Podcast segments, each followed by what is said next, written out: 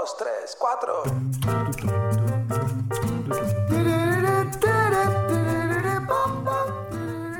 ¿Por qué un podcast que se focaliza en finanzas personales e inversiones como este toca de forma tan recurrente el tema de los negocios, de cómo desarrollar un negocio?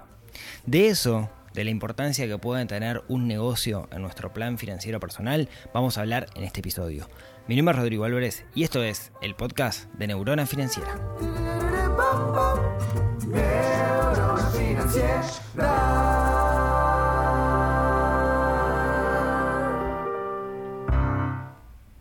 Muy buenos días, tardes, noches para todos. Bienvenidos a un nuevo episodio, episodio veraniego de esto que es el podcast Neurona Financiera.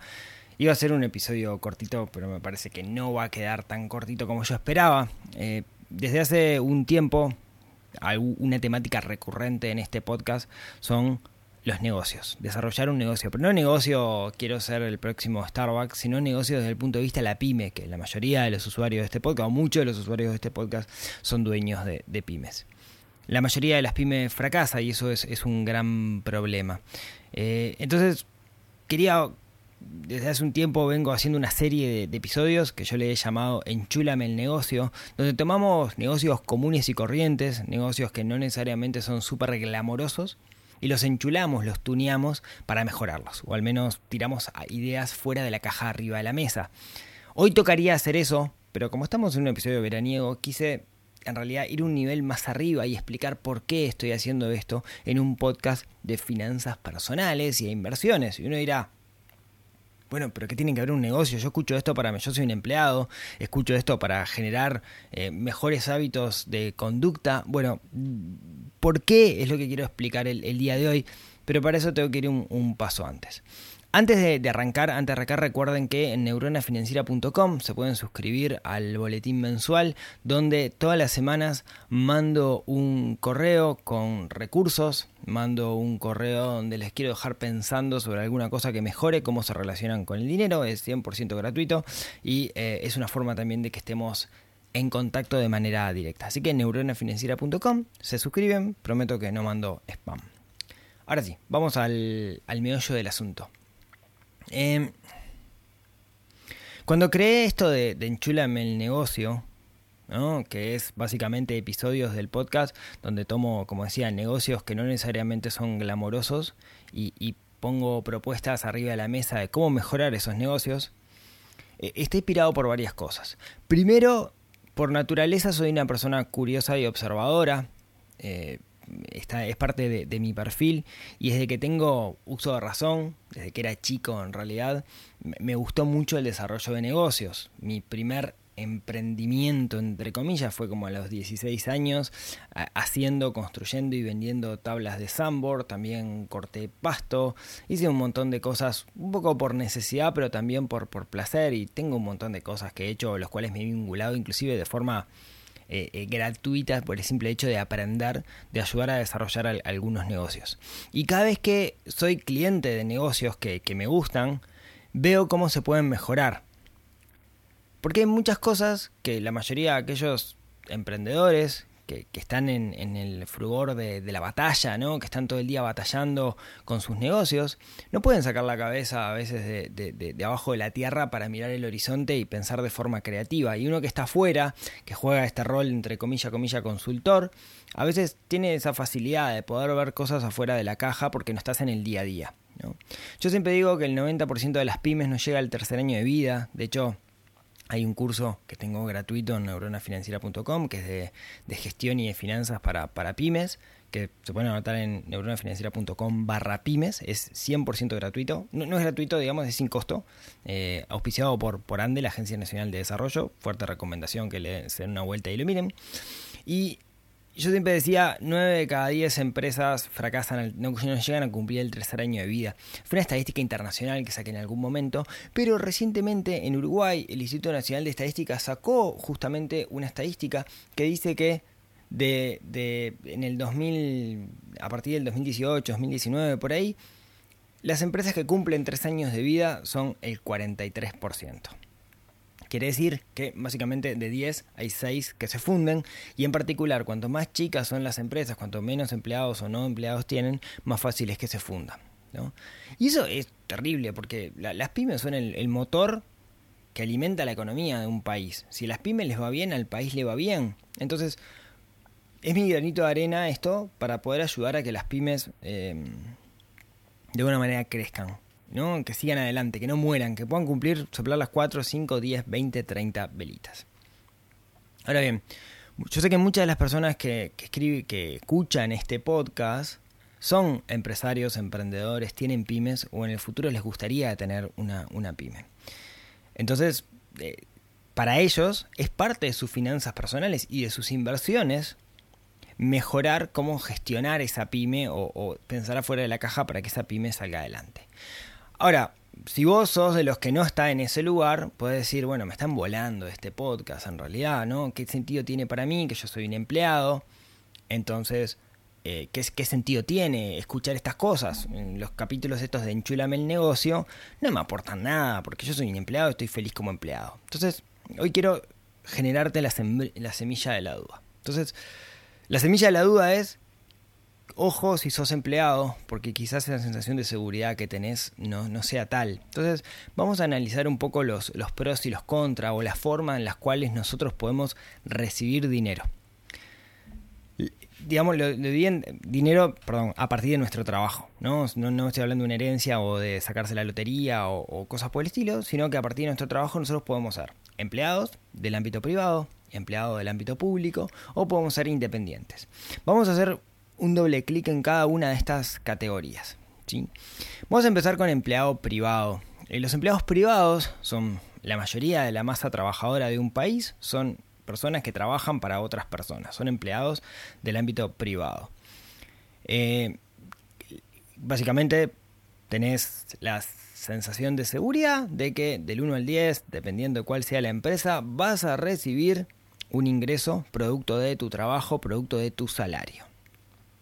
¿Qué tiene, ¿Qué tiene esto? Bueno, creo que la principal contra, y esto es muy difícil de explicar para aquellos que no lo hayan vivido, es que cuando vos sos un empleado privado, principalmente no sos dueño de tu tiempo. Cuando trabajas para otra persona, no sos dueño de tu tiempo. Si querés llevar a tu hijo al médico, tenés que pedir permiso. Si querés trabajar en horarios raros, tenés que pedir permisos. Ahora eso se ha flexibilizado un poco con el, con el, con el teletrabajo, el hecho de poder trabajar desde mi casa, pero hasta ahí, ¿no? Con, cierta flexibilidad, porque yo lo viví, yo trabajé como empleado privado durante más de 22 años, y si bien estaba en un régimen súper flexible, yo sentía en el fondo que no era dueño de mi tiempo, o sea, yo sentía que no era dueño del 100% de mis decisiones de qué hacer con mi tiempo, y tenía que estar pidiendo permisos, me manejaban la agenda, etc. ¿no? Eh, otra de las cosas que pasa cuando uno trabaja en relación de dependencia es que uno está sujeto a una escala jerárquica. Esa escala jerárquica uno tiene jefes y más jefes y jefes de jefes y gerentes y el CEO de la compañía y dependiendo del tamaño de la empresa o qué tan burocrática sea, mayor va a ser esa escala jerárquica. Eso puede generar también roces porque hay alguien de alguna manera que te dicta qué es lo que tenés que hacer. Para la mayoría de los empleados privados, y acá viene el detalle importante con respecto a las finanzas personales, es que el sueldo está topeado. O sea, vos vas a cobrar esto y nunca vas a cobrar más que tu jefe y eventualmente si querés cobrar más tenés que ser jefe. Existen casos de eh, empleados del ámbito privado que eventualmente están en áreas comerciales o sujetas a objetivos y que pueden cubrir comisiones, esas comisiones pueden ser súper altas, pero siempre sos un empleado, ¿no? Siempre, o sea, nunca vas a ganar más. Eventualmente podrías llegar a hacerlo si cobras comisiones, pero hay una escala y nunca vas a poder ganar más de esa escala. También tenemos que entender que dentro de la escala jerárquica, los que van a cobrar más son los que están en la punta de la pirámide. Y justamente se llama pirámide porque no todos vamos a ascender como gerentes. De, de la camada de 100 empleados que entramos, uno va a llegar a gerente, el otro 99 no. Entonces también genera como cierta competitividad o cierta competencia que podríamos evaluar si es sana o no es sana y eso dependerá. Otra de las cosas que pasa en el ámbito privado es que muchas veces el camino de, crecimiento, ¿no? de cómo hago yo para crecer en esta organización, no es de todo claro al principio, no hay un plan de carrera, muchas organizaciones no lo tienen, entonces eh, se genera como cierta sensación de vacío del cual yo no sé cómo progresar. Eh, otra de las cosas que pasa es que sentimos inseguridad, mejor dicho, nos sentimos seguros en el ámbito privado, pero es una falacia, porque la realidad es que una adquisición, un mal gerenciamiento, eh, puede hacer que una empresa cierre, se quiebre, despidan empleados. Yo acá tengo mil historias de empleados que pensaban que, que trabajaron muchísimos años para una empresa, se sentían súper seguros, su expectativa era jubilarse en esa empresa y de un día para el otro se enteraron que por alguna razón estaban siendo despedidos. No, no sé, recuerdo, eh, esta es una, anécdota de cuando yo era chico, eh, mi padre trabajaba en un laboratorio de productos veterinarios que era nacional y el papá de un amigo, de unos mejores amigos de Seba, trabajaba en otro laboratorio que era internacional y ganaba mucho más que mi padre. Yo le comenté, che, ¿por qué pagan más los laboratorios internacionales? Sí, la verdad es que pagan más, pero una de las cosas que tiene es que muchas veces viene una decisión eh, que termina siendo una decisión basada en planillas, en números, y terminan despidiendo gente que hace muchos años que trabaja, entonces da como más sensación de, inseguridad.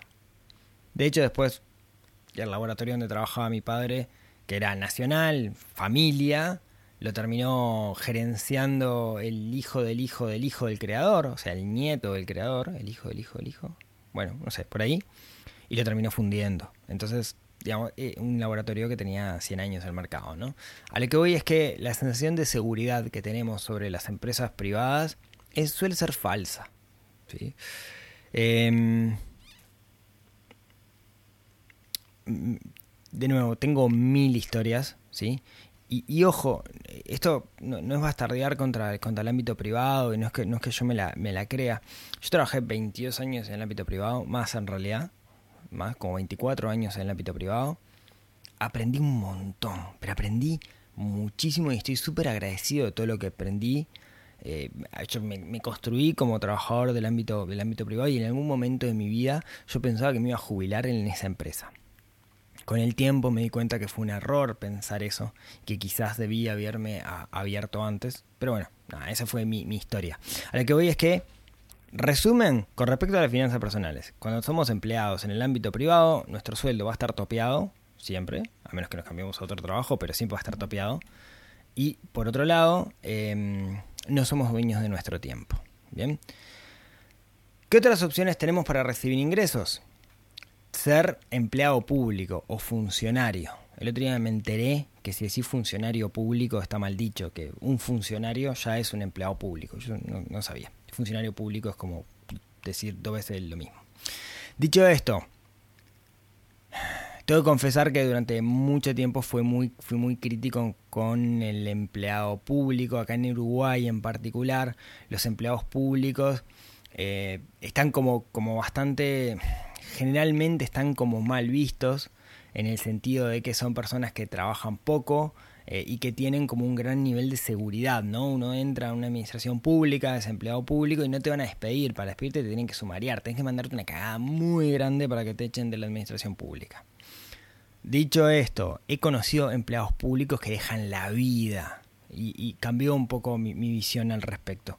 Así que no, tengo un juicio de valor hoy sobre los empleados públicos, hay algunos que respeto muchos y hay otros que los considero que, van a cobrar nada más y que de alguna manera lograron que en el, mar de burocracia en el cual viven eh, poder tener un ingreso casi sin trabajar.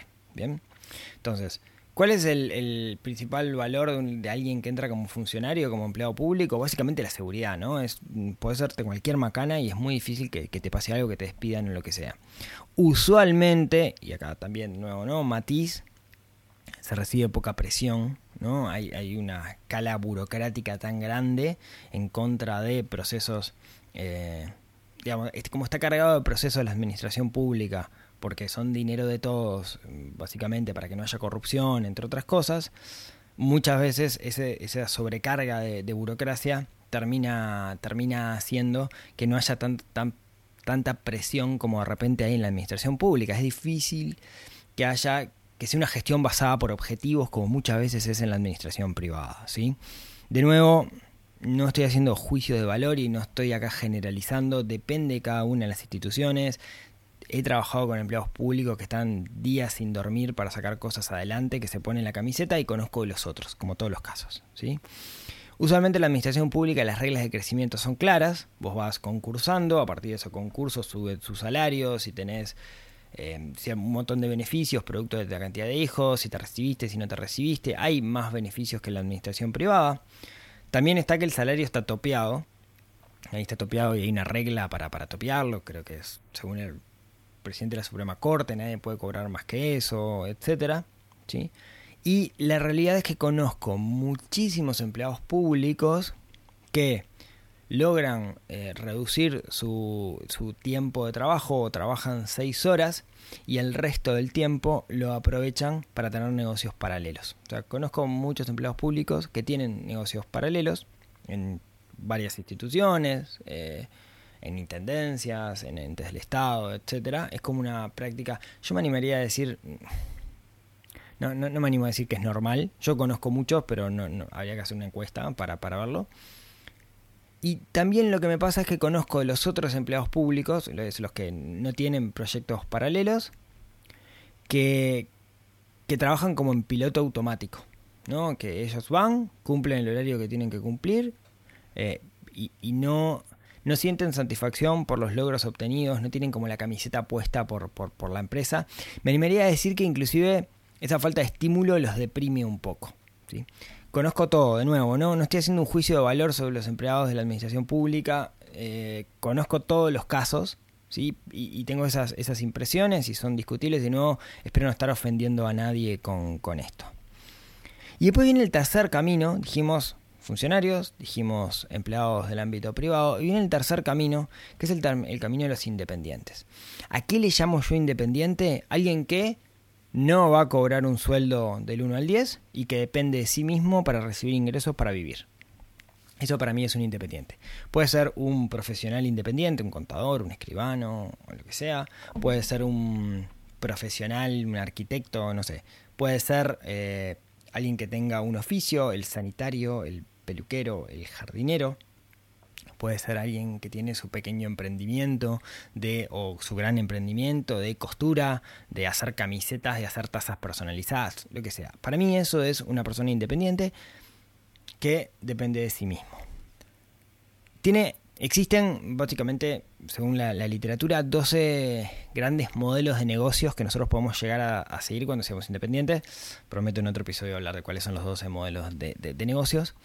Eh, algunos limitan nuestros ingresos. Por ejemplo, si yo soy eh, un abogado y vendo mi hora de consultoría, mis ingresos están topeados porque por más caro que yo venda, tengo un recurso que es limitado, que es la cantidad de horas que yo tengo.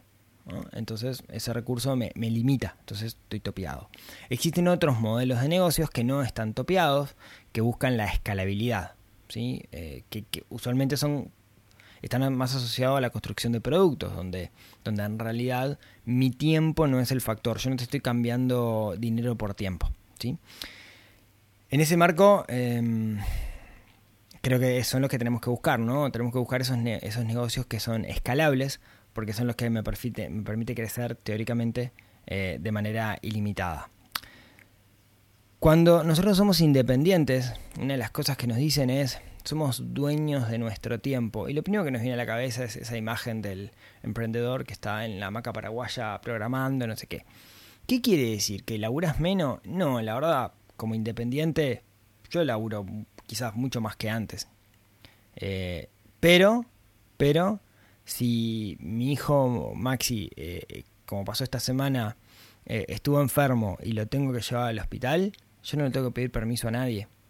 Lo llevo al hospital en todo caso, si tengo alguna reunión con algún cliente, eh, le pido para, cancelarla, que estaba preagendada. ¿Qué es lo que intento hacer yo? Tener bloques en los cuales eh, de alguna manera agendo reuniones con gente en el exterior, en el exterior, gente, digamos, no necesariamente en el exterior, con gente afuera, digamos, ¿no? Reuniones con, con clientes o con prospectos. Tengo bloques definidos. Cuando digo un bloque me refiero a por ejemplo, ¿no? Martes a la mañana es día de grabar el podcast y lo único que hago es grabar el podcast. Eventualmente lo puedo cambiar, pero tengo que definir como reglas muy claras. ¿Por qué? Porque mi tendencia natural y la tendencia natural que tienen la mayoría de las personas que son independientes es a laburar 24 horas. Yo me despierto y estoy pensando en alguna cosa. Puedo escribir un artículo sobre esto. Uy, qué interesante esta nota que acabo de leer en el diario. Podría hacer un video, no sé qué, no sé cuánto. Y, y pienso todo el tiempo. Entonces tengo que tener un sistema muy claro porque mi tendencia natural sería descuidar otros roles y meterle mucho, mucho foco y mucho tiempo a mi rol profesional. Y justamente al ser independiente, nadie me dice lo que tengo que hacer. Depende de mí mismo. Y a mí se me ocurren mil ideas de cosas para hacer. Yo estoy intentando enchular mi propio negocio todo el tiempo. ¿sí? De hecho, tengo tiempos como para pensar en, eso. entonces, es un gran desafío el poder equilibrar el rol personal con el, con el rol profesional. ¿sí? Eso es uno de los grandes desafíos que tenemos como, como independientes. Eh, la verdad también es que cuando nosotros nos largamos como independientes, cuando dejamos esa eh, seguridad de las, del sueldo del primero al 10, una de las cosas que pasa es que aumenta nuestro perfil de riesgo. ¿no? Estamos siendo súper arriesgados. A mí, yo 2x3 eh, me dicen, no, porque vos sos perfil de riesgo conservador en tus inversiones. Yo, yo ese perfil de riesgo conservador no. Eh, yo largué una carrera profesional por, independer, por independizarme. ¿Dónde está el perfil de riesgo conservador? Fui mucho más jugado que, muchos. Porque mi principal inversión hoy es mi propio negocio. Y eso es lo que mucha gente no, no ve. Eh, creo que, que hay que poder asumir ese riesgo. Da miedo, no digo que no, pero, pero, pero es súper arriesgado.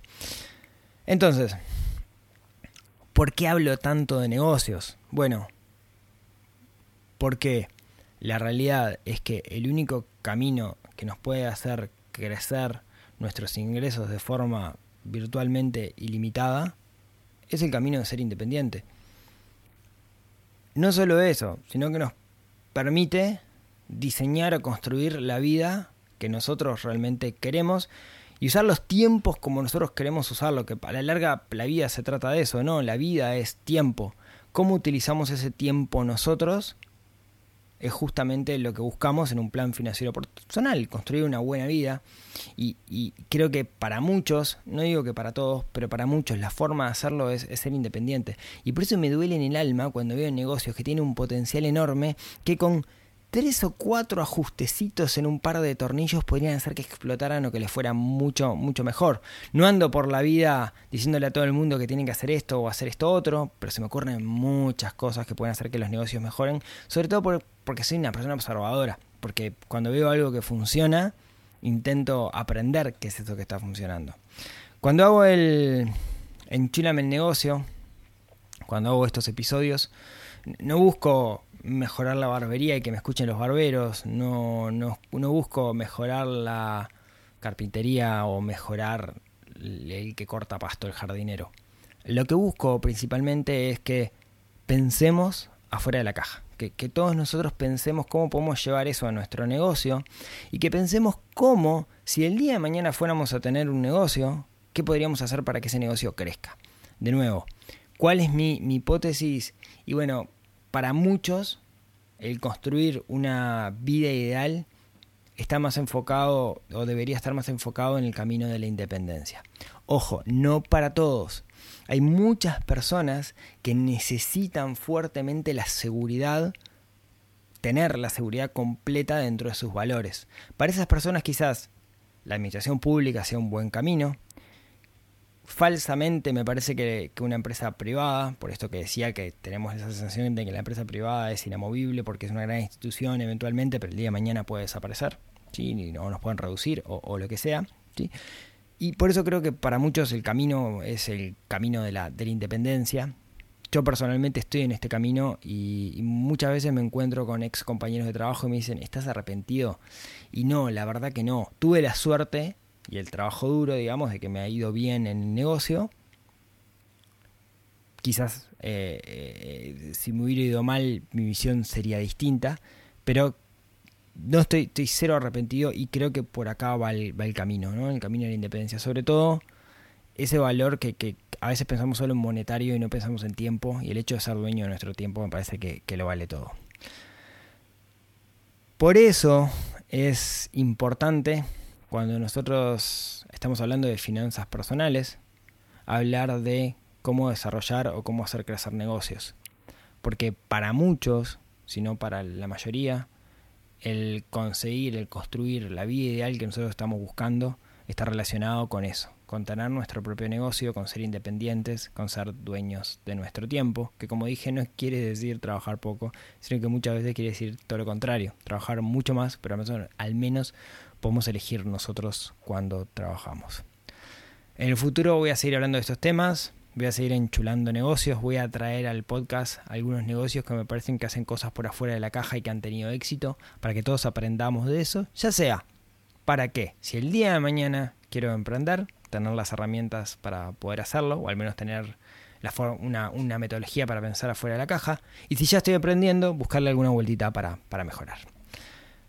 Gracias por escucharme hasta acá. Me encantaría escuchar sus opiniones con respecto a este, este episodio. ¿Qué opinan ustedes de, esto?